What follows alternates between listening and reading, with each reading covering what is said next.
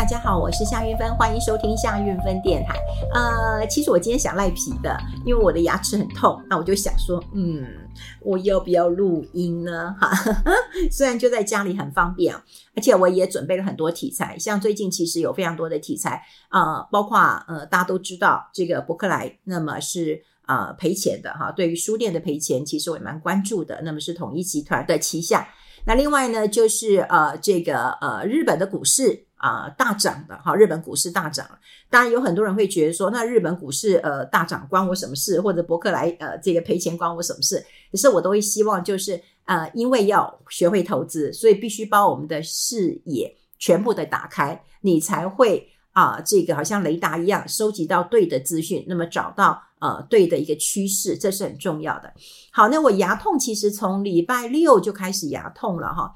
那诶，我觉得很奇怪的一件事情就是，我真的找不到呃牙医，我有牙医的 line 啊、诊所的 line 啊，不是医生本人的 line。那我就问他说我牙齿很痛，然后那他就跟我说好，我帮你排排看，礼拜一或礼拜二。好，那我等了，礼拜一没有，礼拜二没有，我就跟他说，哦，我真的牙齿蛮痛。他说，那你要不要先查，呃，去药房买一个那个止痛药？你只要跟他说牙痛的就可以了。我就说，哦，好，那我就去买一个，呃，这个止止痛的。哎，我跟你讲，买不到，买不到，真的买不到。呃，后来我是跟我的朋友求救，因为我在啊、我们家附近买不到，我到中广的附近也没有。那后来是跟我的朋友求助，我说，哎，家里有没有普拿疼或之类的一个呃止痛药？他们说有有有，那他就叫我去拿啊，那还好，在火车站的附近，我就去拿了哈，所以暂时的可以呃止住了，也就是说呃吃了之后大概四五个小时不会这么痛，但是呢，我一直要等到。礼拜三的早上，那么才有一个空档让我去啊、看一下牙齿了。好，那呃这牙齿其实在疫情期间就已经呃有痛了，然后做了根管治疗。不过医生一直跟我说啊、不急不急，他说你们这种高压的工作有时候呃压力比较大，那你不需要就做好以后立刻就把这个嗯。这个这个呃，你的那个牙齿哈，就是假牙封封起来哈，因为呢，我们当然有做一个假牙，可是要封起来就会成为啊、这个一个套子一样把它扣起来。他说你不需要，他说你要那个呃保留一下空间，因为万一里面又有发炎或怎么样的哈，随时都可以打开。所以我一直就没有把它封起来。现在呃看起来医生是对的，不过牙痛真的非常非常的啊、痛苦哈，真的痛苦。呃，它当然不是剧痛到你受不了，但是它就。一直痛哈，痛到你真的也没有办法 思考，所以各位让我靠北一下，就真的很很不舒服。那我刚刚其实想赖皮说啊，我我是不是再吃一下止痛药，然后赶快洗澡，赶快睡觉啊？因为吃了止痛药之后会有呃几个小时是舒服的啊，是不会痛的。我大概这几天都是吃完止痛药，大概半个小时、一个小时之后就可以吃东西了，因为比较不会那么痛。但是呢，我的制作人提醒我说，哎，赶快录啊！我说哦。好，那我就发现，呃，当然，呃，最近的新闻啊、呃、很多啦，讯息也很多，那我们也可以跟大家来做一个这个解读。但是，这两天最大的一个新闻就是巴菲特，那么他在这个财报当中呢，就直接把所有的这个台积电都卖光了，啊，卖光了。那当然，过去他给股东的这个书上有讲一件事情，就是说，哎，我觉得台积电是全世界管理最好的一个国家，可是我不喜欢它的地理位置，好，他也觉得全世界没有一个人可以比得过台积电，但是呢，他就是嗯，现实的考量，他必须把台积电卖掉。果然啊，今天最大的新闻就是卖到一股都不剩啊。那当然，今天台积电啊，在礼拜二的时候也很争很争气哈。你巴菲特巴老爷爷不买，那我们自己那一支也要拱起来买，所以今天也回到了呃五百多块钱了哈。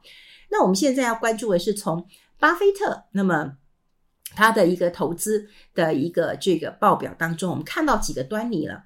之前巴菲特就有讲了，他说有更多的银行会倒闭，所以他把一些银行股。那么都呃出清了，好，他出清了一些银行股。大家都知道，这个美国有一些银行其实是会倒的，并不是大到不能倒。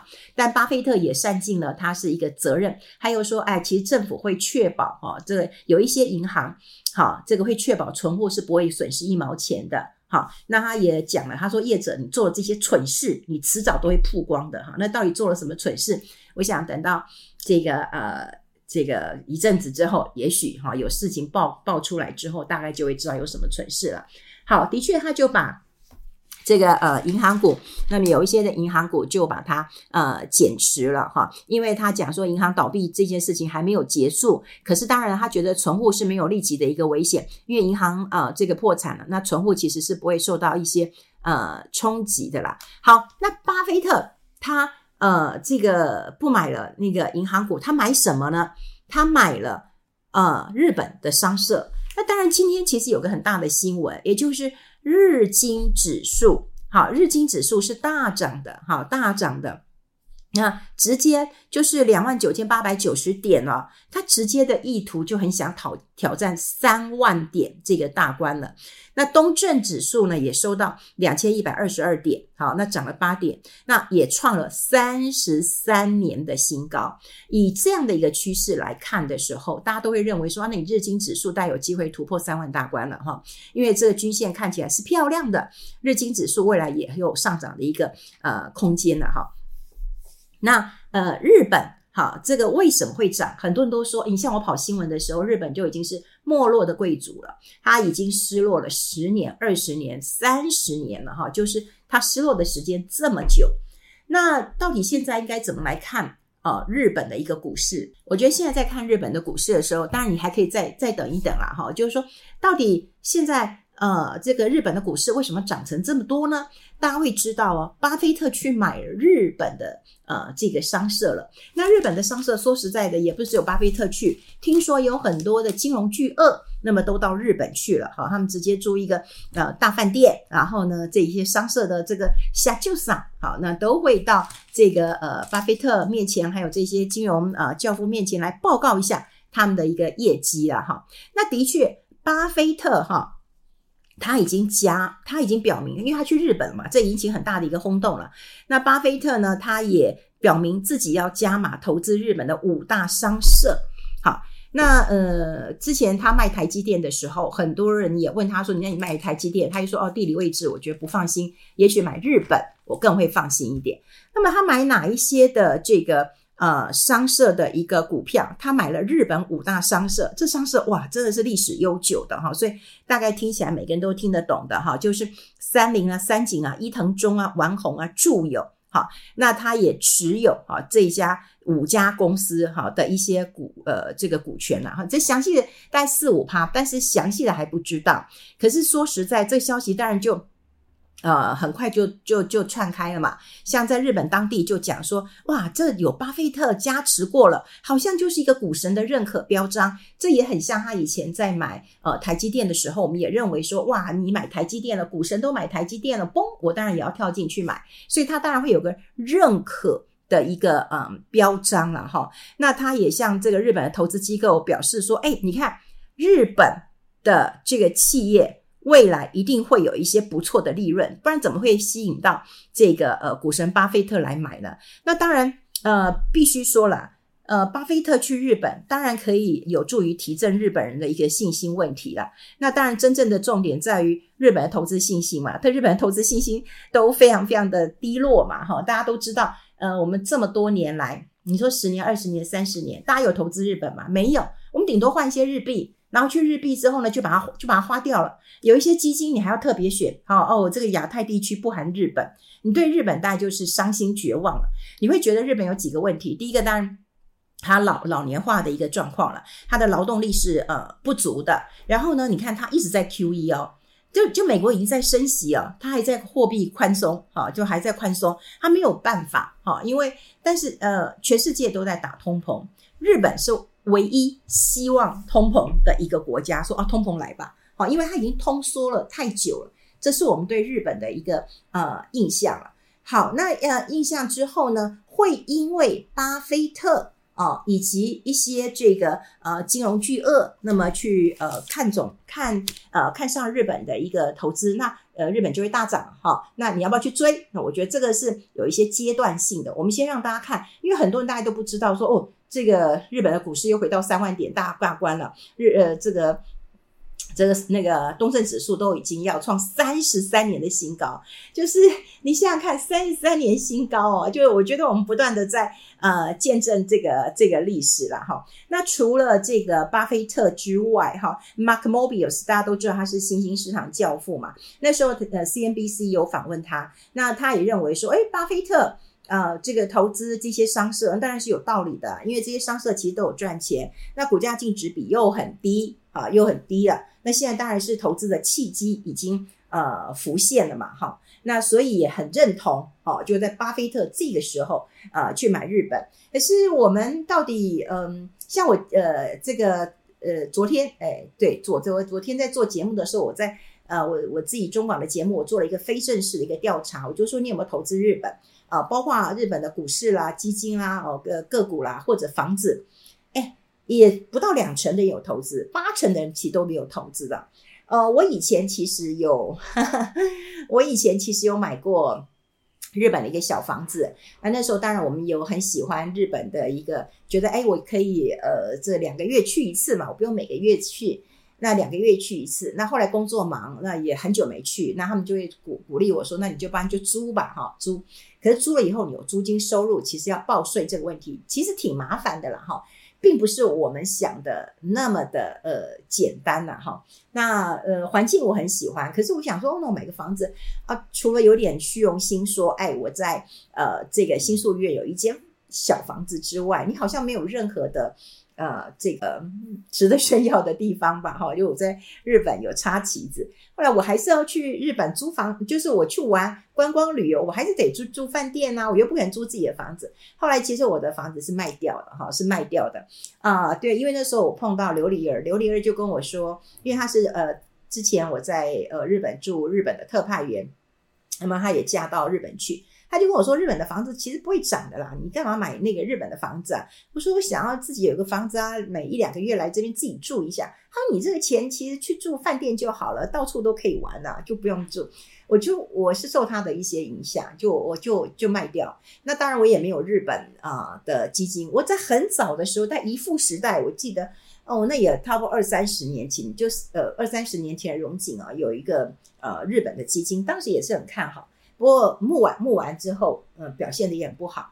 所以这一次我们再看到，嗯，这个日本的一个涨势啊，那当然第一个我们必须要留意，就是我们过去都是去日本玩吃花钱，好，那现在可以留意一下。像我的朋友，她其实是嫁到日本去，那她的确也告诉我说，诶，日本现在很积极的引用一些外来的劳动力，哈，他们可以用开始使用一些外来的员工了。他说：“你不要看啊，我们这里还有黑人员工哦。他在日本的社会是保守的哈，所以在超商都可以有看到。好，这个是是我朋友他告诉我的。所以他说日本其实正在改变当中。好，的确引用了一些这个外来的呃劳动力。好，那另外呢，他也觉得日本的一个销售的一个呃就是消费的状况也有也有提升了哈，也有提升了。”那呃这两天啊、日本股市涨，当然就是涨那个呃相关的一个晶片股嘛哈，因为说实在的，呃当然是先从美国的费城半导体呃大涨嘛，然后日本的晶片股也就涨嘛，好，所以晶片股呃股的厂商哇真的是呃一直大涨，好，所以这也让整个的那个东证的一个指数，那么再度的创下三十呃三年的一个新高。不过去啊、为什么没有这么多人？这个投资日本哈，就是日本很奇怪哈，大家都知道哈，我们台币如果升值的时候，那通常哈，我们的这个台币比较强的时候，哎，我们的股市就会涨嘛哈，就是股汇市大概是同个步调的。那如果说这个台币贬啊，大家都说啊外外资跑了，好外资跑了，所以呢，这个台币如果贬了，哎呦啊，这股市就不好。可是哈，呃，长期这二三十年，你会觉得日本是一个很奇怪的一个社会啊。有时候它的日元啊、呃，这个很弱的时候，诶，竟然它的股市是涨的啊！你看现在日元其实也是相对弱的，所以比较很难得有人去掌掌握到它的 tempo。那当然，未来是不是有可能股汇市都涨？我觉得这还要再观察一下。你不用因为这两天说哦，它一定会过三万点，然后你就要急着去。只不过说这个市场已经呃没落太久了啊，没落太久了。那现在开始有一些转机的时候，我们不得不把一些眼光也要给他一点点关爱的眼神。好，你这你去日本玩，然后你去日本吃，然后花了很多钱，然后你都没有想过要从日本赚一点钱嘛？哈，当然现在不急，可是我觉得是可以观察一下的啦。好，呃，当然还回过头来，我也要跟大家讲，就是说。呃，很多人，大家股神是巴菲特，他投资趋势看法都会值得我们借鉴，也不是只有我们，全全呃，其实全世界哈，大概也都关注他给股东的报告信，他的一些观察，很多人也很喜欢访问他，这主流媒体都很喜欢访问他。那他也是一个，嗯呃，很很很大方分享的一个人哈，因为年纪已经这么大了，呃，他也大大方的分享他投资的一个逻辑跟一些想法，甚至我觉得我每次最有趣就是看到他他会讲，就是说他。呃，其实很喜欢吃可口可乐，他很喜欢吃这个呃这个垃圾食物啊，哈。然后他就说没关系，我就是不健康啊、的的饮食。其实有人讲说，巴菲特那时候根本就不喜欢日本，因为听说他去日本哈，完全不吃生鱼片，他觉得是这个恶心的东西哈，他绝对不吃的，他宁愿吃这个他所有这种不健康的这个糖果啦，呃，这个饼干呐，或者是汉堡，他都不吃哈。他每天都要吃麦当劳的一个呃早餐，好，然后呢，C N 呃 B C 有访问他的时候，他会觉得说巧克力他很喜欢啊，他说快不快乐就是我吃的开心的东西的时候就会很开心。好，那大概就是他的个性啊，哈，那他也愿意跟大家来分享一下他目前对于美国金融股的一个担忧，还有对日本股市的一些看法了。我觉得这个可以让我们当成是一个追踪的一个陷阱，好，提供给大家来做一个参考。